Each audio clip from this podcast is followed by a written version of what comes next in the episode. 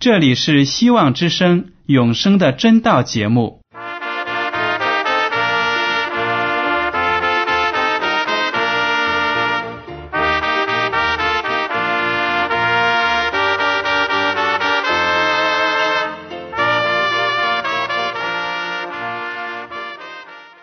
亲爱的听众朋友们，你们好，我是艾德，很高兴今天能和你们在永生的真道这个栏目中见面。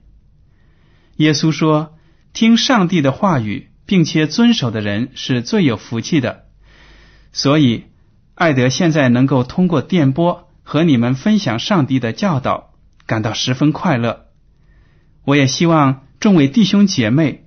还有那些正在寻求真道的朋友们，也能够珍惜这段时光。大家不妨在手边准备好纸和笔，将今天讲到的要点和经文章节做些记录，以便过后自己再亲自查考圣经。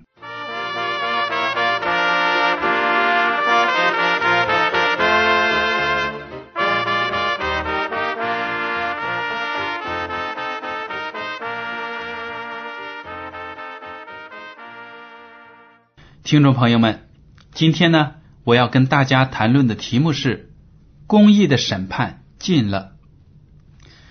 听众朋友们，您可能都知道，在我们现在生活的社会上呢，世风是非常的败坏，社会上有很多伤天害理的事情发生，比如说那些制造假食品的人，把有毒的原料加在那些。食品当中，为的是让食品看起来好看。然而呢，他们就是这样子，把那些对身体有害的产品推销到全国各地，甚至说呢，卖到了国外。这样对人的生命健康不尊重的行为，往往是令我们非常的气愤。但是这样的事情在国内发生的太多了。连政府也没有那么多的力量去对付每一个不诚实的商人，而且呢，我们也看到色情和暴力在世界各地都很卖座。色情和暴力那些电影呢，非常的受欢迎。那么有些人就说我们。制作这样的产品是言论自由，这样的论调呢，在美国还有西方一些特别自由的国度呢，都是经常被运用的。他们说，我们制造这样的节目是我们的自由，你要么选择来看，要么你选择不看。但是呢，不管你怎么感觉，我们自己是为了赚钱，我们有这样的自由。听众朋友们，我们生活的世界呢，真的是就在这样的败坏之中，一天一天的朝下走。有的时候呢，我们就感觉到社会上哪里有公义，司法机关在哪里呢？审判在哪里呢？但是我们信主的人都应该知道，将来呢。上帝一定会有一个公义的审判，把世界上的恶神恶事呢，每一件每一个人都要审判。让我们打开圣经到新约的彼得后书，看第二章五到九节。彼得呢，在他的这本书中就提到了两个恶人被毁灭的例子。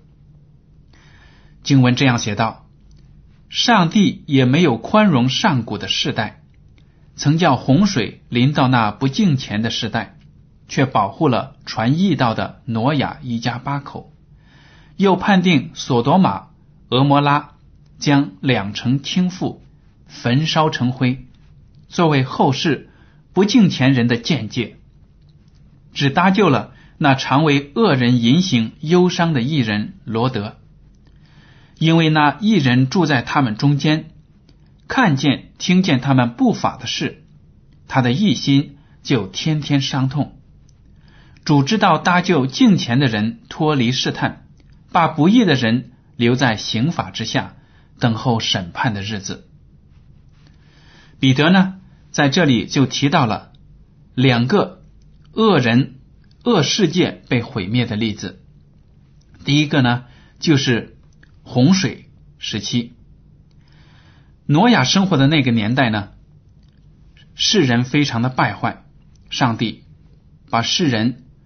毁灭了，只有挪亚一家八口得救。后来呢，索多玛、俄摩拉两座城市，其中的居民非常的败坏，上帝也从天上降下火来，把他们烧灭了。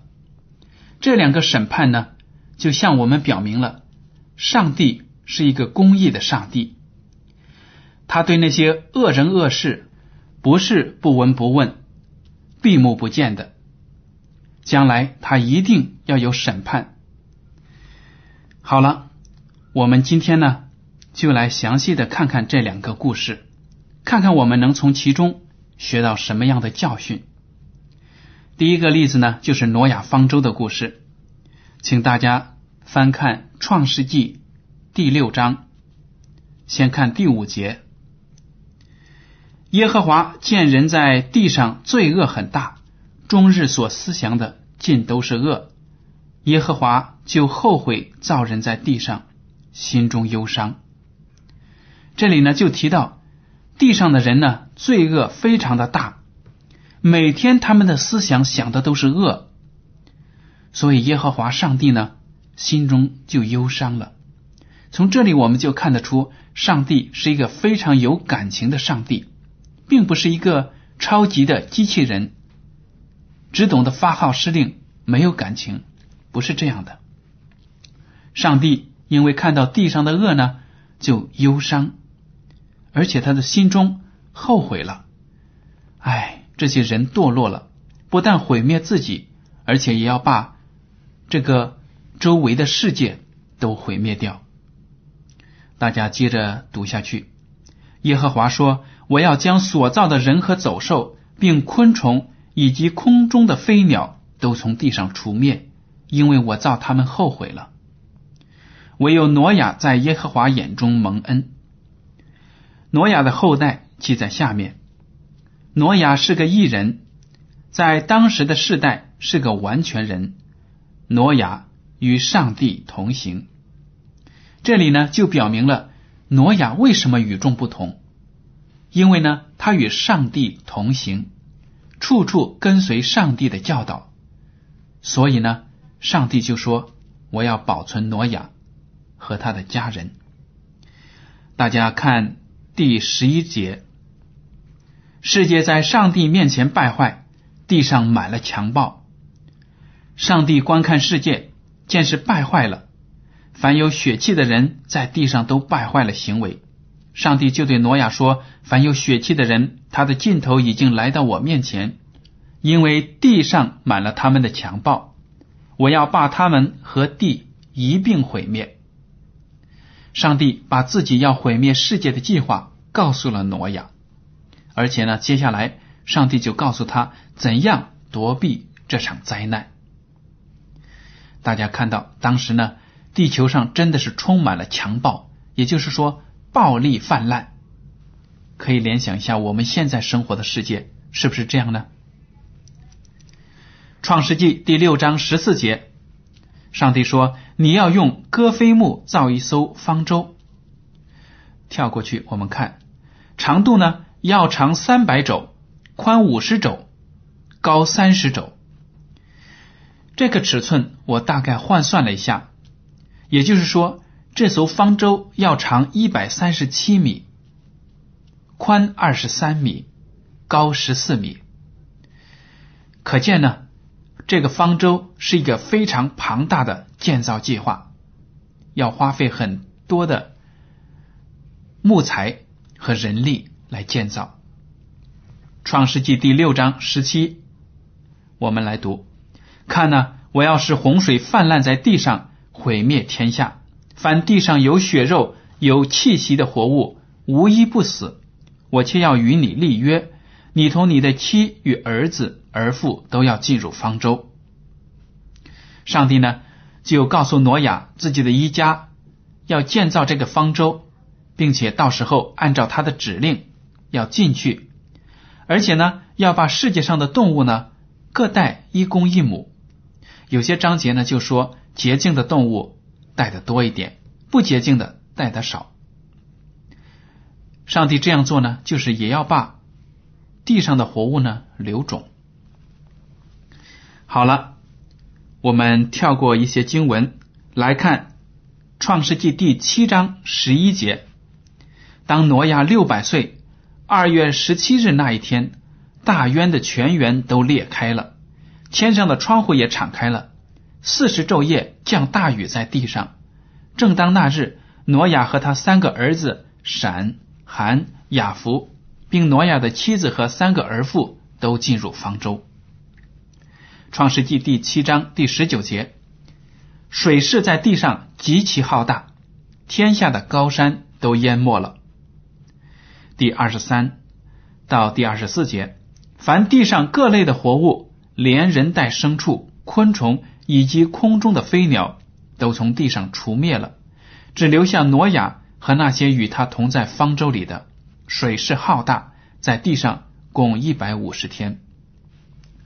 这个洪水泛滥的景象是非常的恐怖浩大，大家可以看得到，当时呢，连地壳都裂开了，地下水从地壳喷射出来，而且天也好像被撕破了一样，倾盆大雨哗哗的往下面下，一连四十天都没有停。我们现在生活的时代呢，如果一个地方，不停的下雨，一天、两天，最多三天，肯定当地的河流都要暴溢，洪水就要泛滥了。但是你想一下，当时呢，不但有水从地下涌上来，还有水从天上倾盆而下，整整四十天。所以呢，圣经上说水势是非常的浩大，天下最高的山峰。都被淹没了，而且洪水在地球上总共有一百五十天，地上所有的恶人和那些没有被带进方舟的动物呢，全都被湮灭了。这就是上帝对世界的审判。如果上帝下定了决心要毁灭整个地球，我们可以想象上帝。他的心已经伤透了，已经伤到了极点，他再也不忍心看到那些恶人在地上行恶了，忍无可忍的情况下就毁灭了地球。但是我们信徒呢，今天应该知道，上帝还是保留了信靠他的挪亚一家。所以，如果我们能够信靠上帝，在将来的审判时候，我们也能够站立的稳，生命。得到保存。好了，我们来看第二个例子：索多玛和俄摩拉两个城市的故事。首先呢，我们来看到《创世纪》第十三章十到十三节。罗德举目看见约旦河的全平原，直到索尔都是滋润的。那地在耶和华未灭索多玛、俄摩拉之前，如同耶和华的园子。也像埃及地，于是罗德选择约旦河的全平原往东迁移，他们就彼此分离了。亚伯兰住在迦南地，罗德住在平原的城邑，渐渐挪移帐篷，直到索多玛。索多玛人在耶和华面前罪大恶极。这些经文讲的是呢，亚伯兰和罗德两个人因为各自的财产呢不断的增多膨胀。双方的仆人呢，在一起难免会有摩擦。亚伯兰就对侄子罗德说：“我们是骨肉，不可相争，我们就分开吧。我由你先选择，你去哪个地方，我就往相反的地方走。这样呢，我们就能够分开。”罗德就看到约旦河的全平原非常的富饶，丛林茂密。而且呢，田园也非常的肥沃。他说：“那我就往约旦河的平原去。”于是呢，他就带着所有的家产仆人往东迁移。他在那里搭了帐篷，而且呢，他渐渐的离索多玛越来越近。可能是因为他看到那个城市非常的繁华，购物也比较方便，所以呢，他就越来越的搬进那个城市。但是呢，索多玛人在耶和华面前罪大恶极。创世纪第十八章二十到二十六节，我们大家隔过几节经文呢来看。耶和华说：“索多玛和俄摩拉的罪恶甚重，声闻于我。我现在要下去查看他们所行的，果然尽像那达到我耳中的声音一样吗？若是不然，我也必知道。”二人转身离开那里，向索多玛去，但亚伯拉罕。仍旧站在耶和华面前。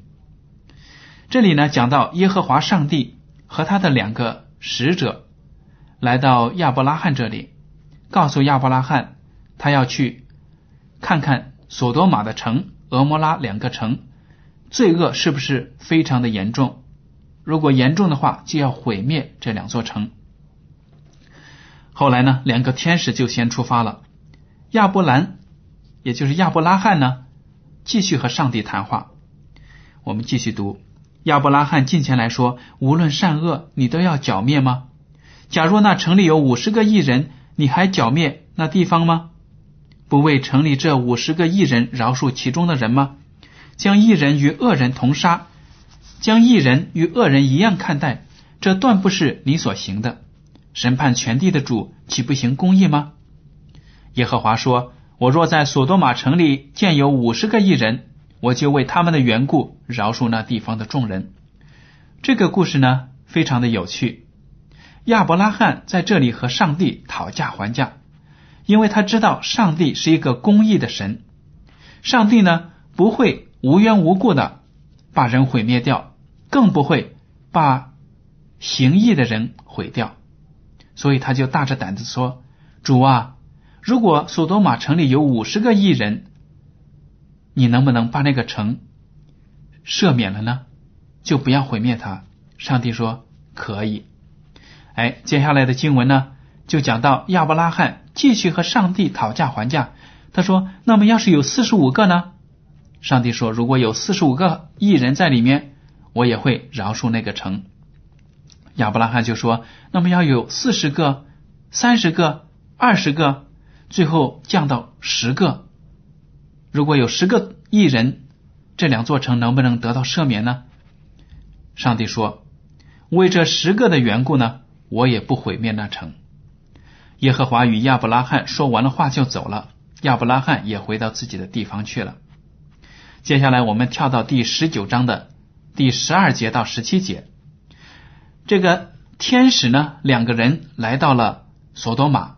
正好在城门口碰到了罗德，罗德看到两个天使面貌不凡，就跪在他们面前说：“天已经晚了，这座城呢非常的危险，就请您两位到我家里吃饭歇脚。”两个人看到罗德是异人，就警告他了。我们来读第十二节，二人对罗德说：“你这里还有什么人吗？无论是女婿是儿女。”或这城中一切属你的人，你都要将他们从这地方带出去。我们要毁灭这地方，因为城内罪恶的声音在耶和华面前甚大。耶和华差我们来要毁灭这地方。罗德就出去告诉娶了他女儿的女婿们说：“你们起来离开这地方，因为耶和华要毁灭这城。”他女婿们却以为他说的是戏言。天明了。天使催逼罗德说：“起来，带着你的妻子和你在这里的两个女儿出去，免得你因这城里的罪恶同被剿灭。”但罗德迟延不走。二人因为耶和华连续罗德，就拉着他的手和他妻子的手，并他两个女儿的手，把他们领出来，安置在城外。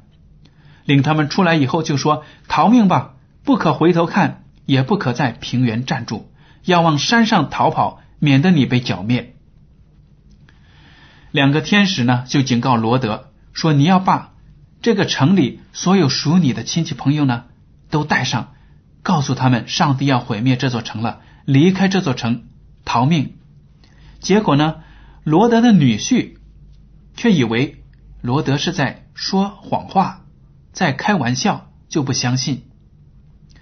最后呢，罗德也恋恋不舍的要离开这座城。大家想一下，可能呢，罗德在这里有很多的财产，又觉得这座城生活起来比较的方便，所以不舍得。但是在这危急的关头呢，天使怜悯他们。就抓着他们一家人的手呢，把他们拉出了城外。创世纪第十九章二十三到二十六节，大家来看。罗德到了索尔，日头已经出来了。当时耶和华将硫磺与火从天上耶和华那里降于索多玛和俄摩拉，把那些城和全平原，并城里所有的居民，连地上生长的都毁灭了。罗德的妻子在后边回头一看。就变成了一根岩柱。原来呢，罗德一家呢出了城之外，就开始拼命的逃命，但是他实在没有力气了，就对天使说：“前面有一座小城叫索尔，我可不可以在那里逃命呢？”天使说：“好啊，赶快进去吧。”当他们一进去，天亮了。这个时候，从天上呢就降下来硫磺和火，把索多玛和俄摩拉毁掉了。可以想象呢，罗德的女婿生活在城中，因为他的不信，他也被毁灭了。本来他有逃生的机会，但是他却不信。罗德的妻子走在最后面，可能也是恋恋不舍。当他听到后面有很大的声响的时候呢，就很好奇，忘记了上帝通过天使的劝告，就回头一看。自己就变成了一根岩柱，死去了。这个故事对我们的教训是非常的大的，因为呢，我们生活的世代也是在末世了。上帝通过他的先知们，通过他的儿子基督来到这个世界上，把福音传给我们，要我们悔改归向上帝，要我们逃避那即将到来的审判。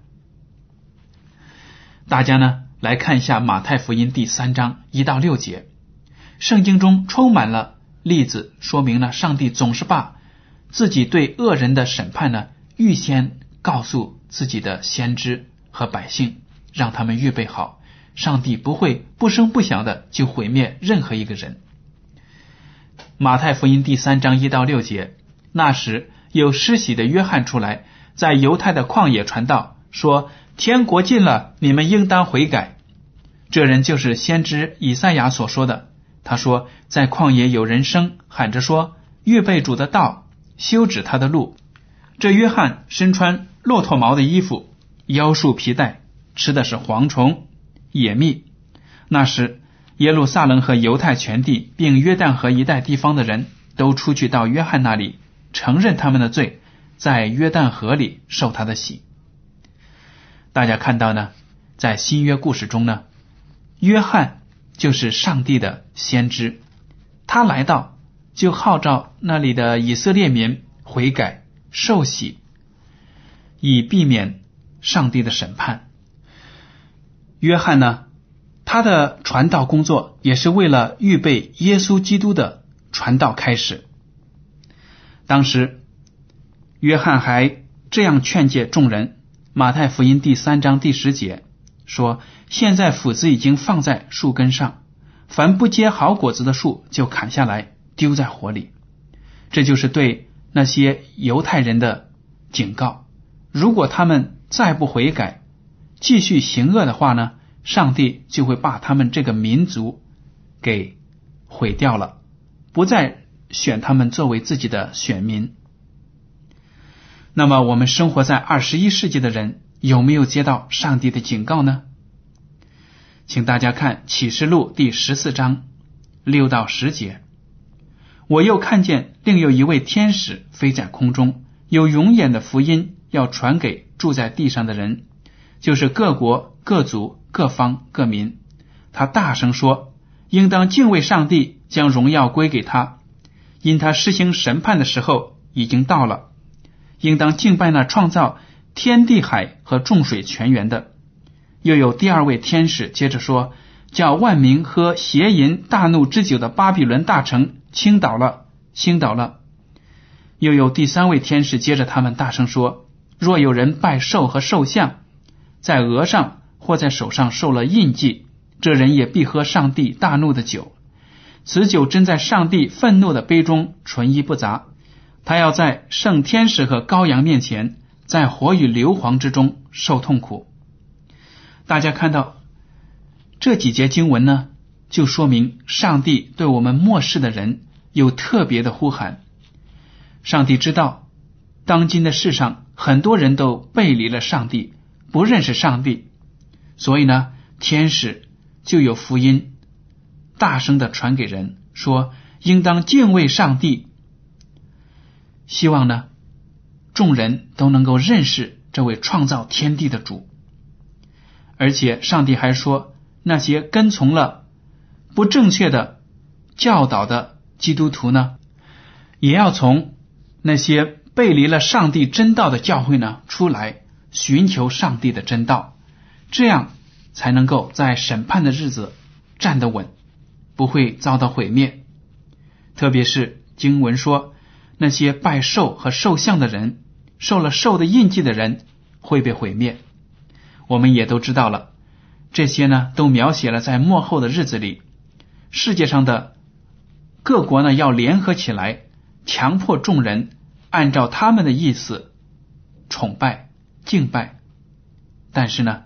上帝的审判在这个时候就要快快到来了，听众朋友们，希望大家听了今天的学课之后呢，能够认真的看清我们生活的这个世界，看清楚这个世界的败坏和邪恶，让我们把心呢都交给上帝，归回他，悔改我们的罪，这样我们就一定有永生。好了。今天的永生的真道节目到此就结束了。您如果对今天的讲题有什么想法，或者对这个栏目有什么建议呢？就请写信给我。我的地址是香港九龙中央邮政总局信箱七零九八二号，请署名给爱德。爱是热爱的爱，德是品德的德。再见。